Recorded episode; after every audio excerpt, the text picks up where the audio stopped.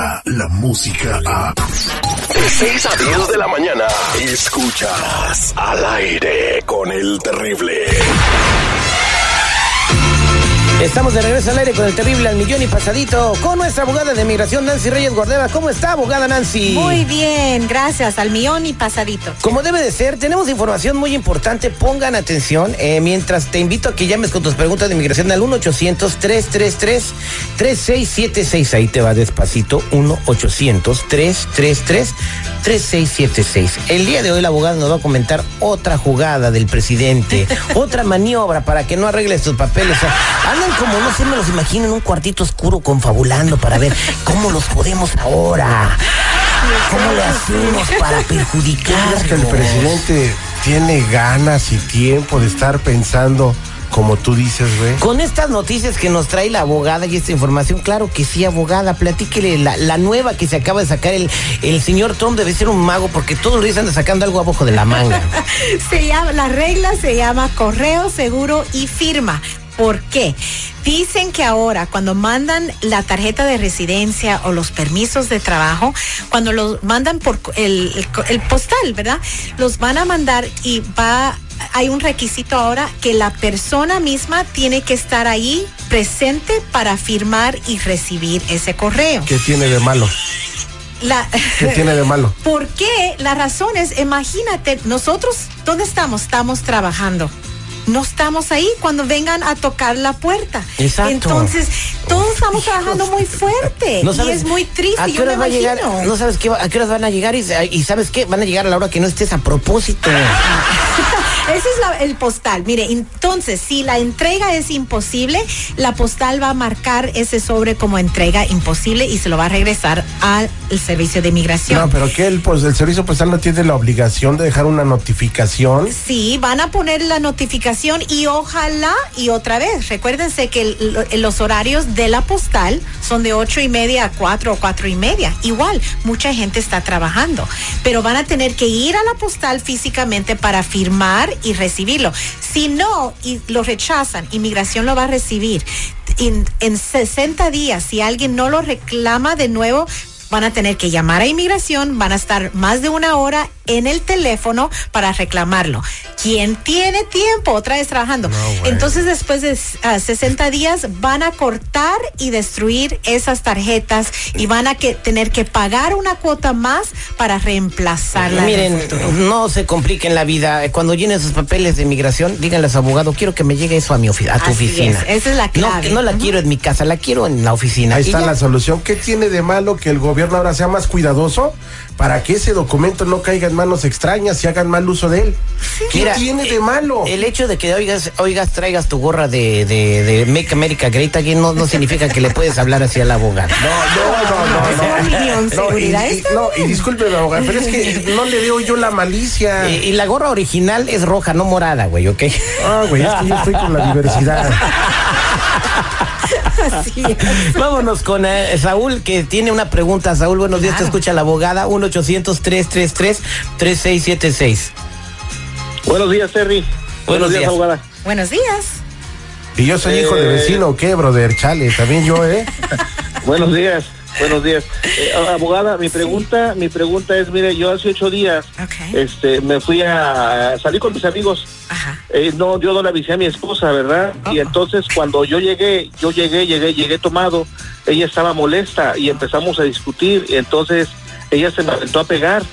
Me, me, me- primero me aventó una botella, la botella me pegó en la frente Oh. y de ahí me, empezó a pegar este más fuerte porque me, me se me como que me desvanecí y este y fue cuando ella empezó a pegarme fuerte no sé con qué me haya pegado pero el, el, problema fue de que me dañó todo mi brazo mi brazo no lo puedo mover. Entonces cuando yo me recuperé yo le hablé a la policía. La policía llegó y a ella se la llevó una arrestada y ahora tiene que ir a la corte. Entonces a mí me dijeron mis amigos que yo que, que yo califico para la visa U Sabes que Saúl es cierto y qué triste que te haya pasado algo tan horrible, pero vamos a voltear ese, esa situación horrible a algo positivo No, y es eso el es, la terrible. visa U. ¿Qué No es horrible, es el terrible. Ay, inseguridad. No, de verdad. Ah, vamos a enfocarnos en el, ah, la visa U y tienes razón, pero cuidado y por esto es la razón que deben de tener abogados para esta orientación. Esto acaba de pasar, ¿ok? Entonces tú tienes la obligación, si quieres la visa U, de seguir cooperando con los oficiales y si en el futuro el fiscal te llama o quiere que vaya a testificar, tienes que ir a la corte. Si te niegas en, en cooperar, entonces ya no calificas para la visa U. Entonces, Wow. Cuidado y tampoco debes en estas semanas mencionar la visa U para que ellos no vayan a pensar que simplemente vas a hacer esto solo para recibir ese No, beneficio. él está haciendo la pregunta, oye, entonces tú vas a tener... por un pleitecito, no, No, no, pe- pleitecito casi lo mata, le, le aventó una botella en la cabeza, Oye, qué inconsciencia, no manches. casi lo va a matar. No, lo cara que están, güey, y desperdiciándole la cabeza a este güey.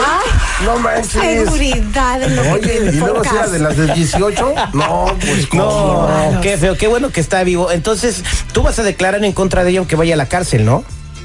Eh, sí, porque aparte de todo eso, Terry, eh, abogada, es de que sus hermanos me están amenazando a mí de que si yo no retiro los cargos, ellos van a hacerme cosas a mí. Y yo, la verdad, yo no quiero retirar ningún cargo porque no no es la primera vez que ella me pega. Ah, bueno. Ella, por lo regular, siempre me ha maltratado a mí, siempre me ha pegado, siempre me ha humillado, siempre me ha tratado como, como, como, pues, eh, como, como peor que su hijo. Ay, qué triste, Saúl. Y sabes, ese historial de esa violencia doméstica va a ir bien preparada en una declaración que los abogados ayudan a las víctimas en obtener esa visa U. Porque sí se tiene que probar la Te vamos a ayudar. Abogada, le encargo mucho este radio escucha. 100%, sí. Necesita mucha asesoración y además tiene miedo. Miedo bien fundamentado, porque si los hermanos lo están amenazando, Sí. pueden cumplir esa amenaza. Pero eso es ilegal también y puede reportar ese crimen también y también califica para la visa U. Entonces agarraría más visas sus y podría venderlas, ¿no? Ay, no.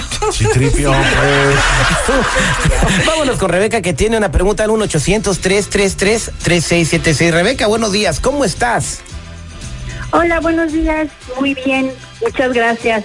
Aquí tengo a la abogada Nancy Guarderas que eh, pues está escuchando eh, o va a escuchar tu pregunta. Adelante. Gracias.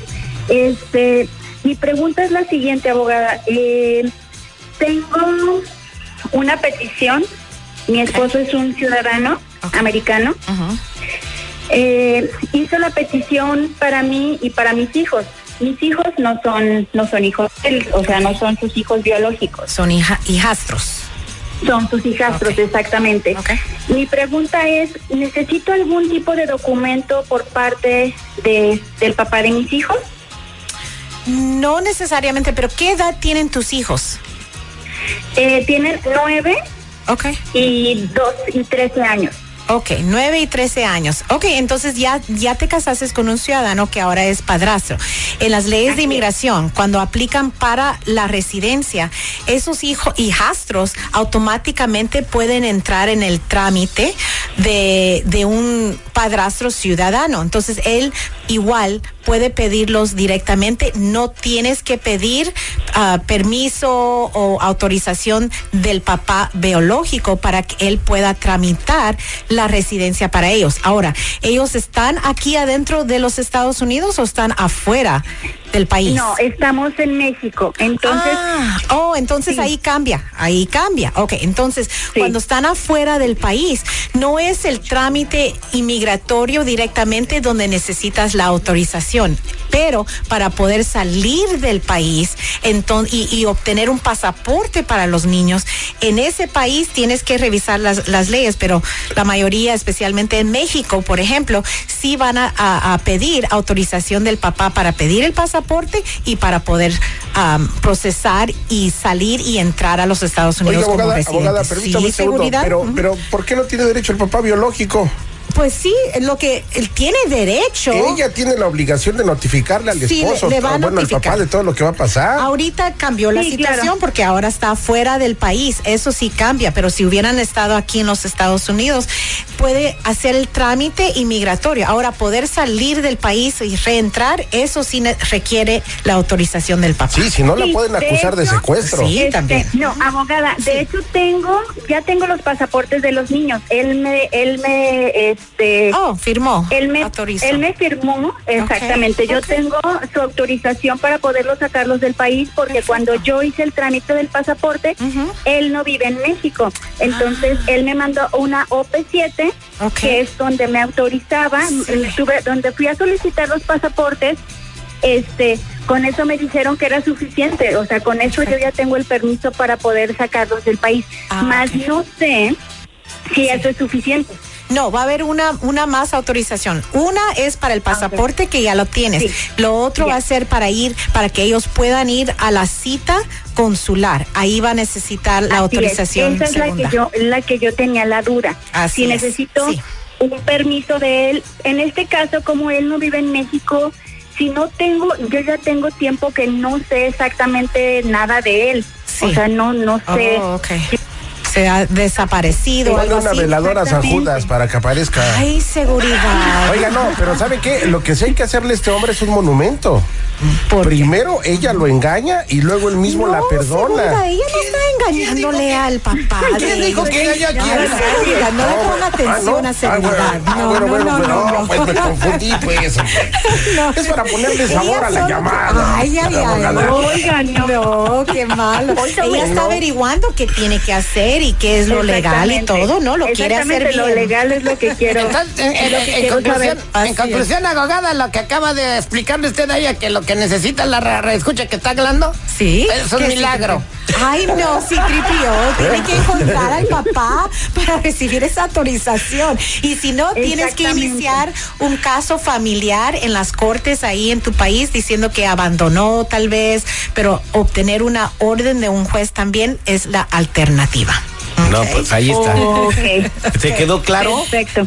Sí, muchísimas gracias. De Muchas nada, gracias. de nada. este, Gracias por la pregunta. No, pues gracias a ustedes. No, pues si quieren le hacemos un show a ella sola. digo. Ustedes digan. Eh, esperamos que puedas encontrar a, a tu ex para Sí, que pues, te dé ese chido. permiso. Sería más fácil porque Sí, si no... es Sería fácil. muchísimo más fácil, no. exactamente. Y así como es el sistema judicial en México, yo creo que de aquí al 20 2026 arreglas tu problema. Ay, no. Ah, güey, no manches. Estamos al aire con el terrible. Gracias, abogada. Gracias. 1 Muchas 800 gracias. 1 800 333 3676 Se va a quedar aquí el abogado un ratito más contestando tus llamadas. Descarga la música a. Escuchas al aire con el terrible. De 6 a 10 de la mañana.